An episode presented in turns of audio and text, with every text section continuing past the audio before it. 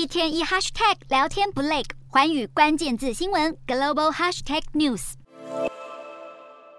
巴西在二号结束总统大选的第一轮投票，超过百分之九十七的投开票所回报，左翼的前总统鲁拉拿下大约百分之四十八的选票。领先现任总统波索纳洛的百分之四十三。然而，在没有人票数过半的情况下，第二轮决选势在必行。目前小幅领先的鲁拉承诺减少巴西的碳排放量，缓解亚马逊雨林的砍伐开发，提出慷慨的社会支出与重大的基础建设计划。但鲁拉在他以往任期中卷入巴西史上最大贪腐案，被判刑入狱。如今画出美好大饼，难免让人存疑。不过，鲁拉的选前支持度赢过波索纳洛。外界本以为他会在第一轮投票就吃下过半票数击败对手，没想到选战竟然走进第二轮。过去几个月，波索纳洛的民调数字持续落后，他本人不断表示自己的支持度被低估。现在实际选票证明他所说不假，得票率紧咬在鲁拉之后，让各界都吃了一惊。波索纳洛推动政府军事化，并站在反同性恋和反堕胎的立场。他更是从就任总统后逐渐放松枪支管制，还声称若是好人拥有枪支可以减少犯罪，强调放松枪管是为了国家安全。但实际上，巴西的枪支暴力急剧上升，至今已经是全世界谋杀率最高的国家之一。巴西的政治暴力持续增加，近几个月两边阵营都有人遭到杀害。